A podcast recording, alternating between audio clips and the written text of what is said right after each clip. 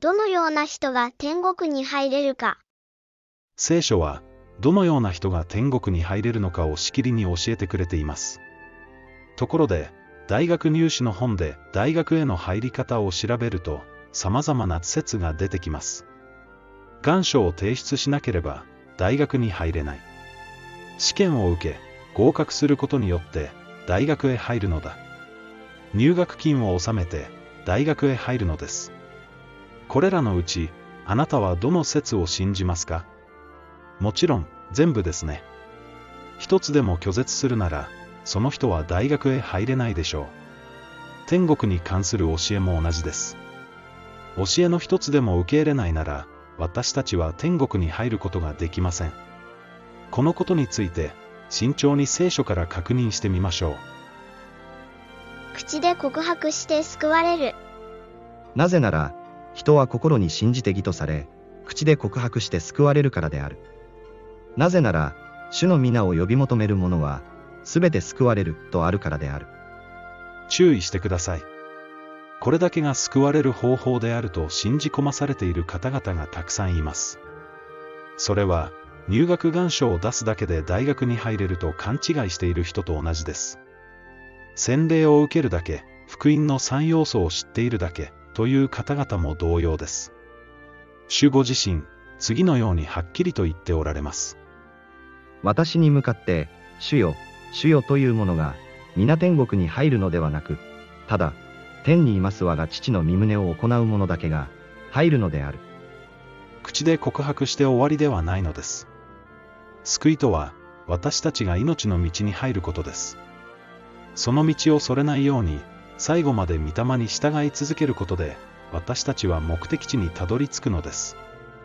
こういうわけで、今やキリストイエスにあるものは罪に定められることがない。なぜなら、キリストイエスにある命の御霊の法則は、罪と死との法則からあなたを解放したからである。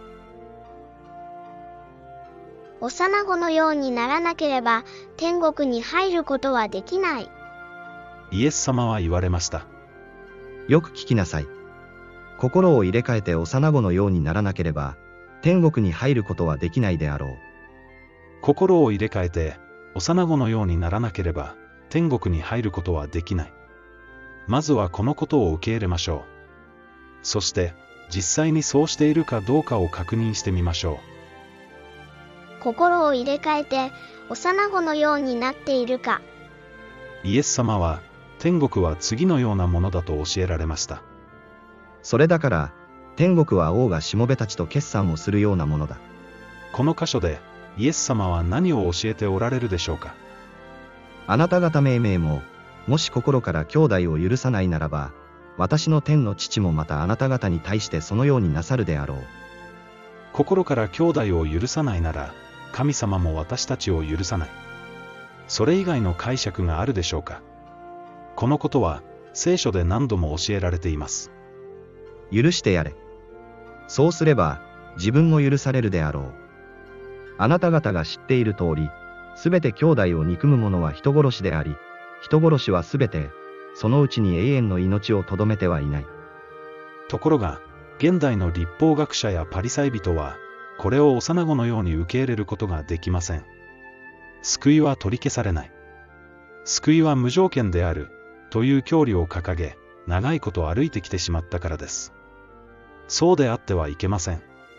教理と主の教えが異なっていたら、心を入れ替えて主の教えに立ち返らなくてはなりません。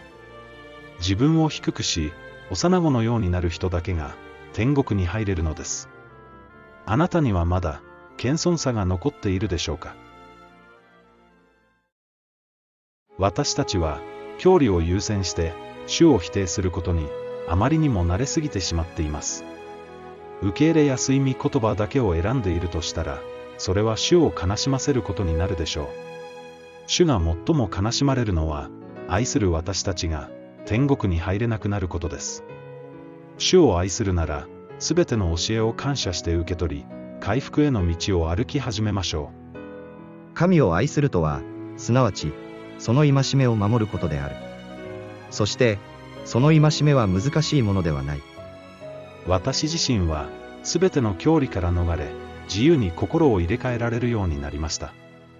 どの教団にも属していないので、誰に気兼ねすることもなく、いつでも間違いを認め、聖書に立ち返ることができます。ただイエス様の弟子となり、よちよちクリスチャンからやり直したのです。あなたも、教派や教団から抜け出して、聖書のみに立ち返ってみませんか？正しいのは、いつだって聖書だからです。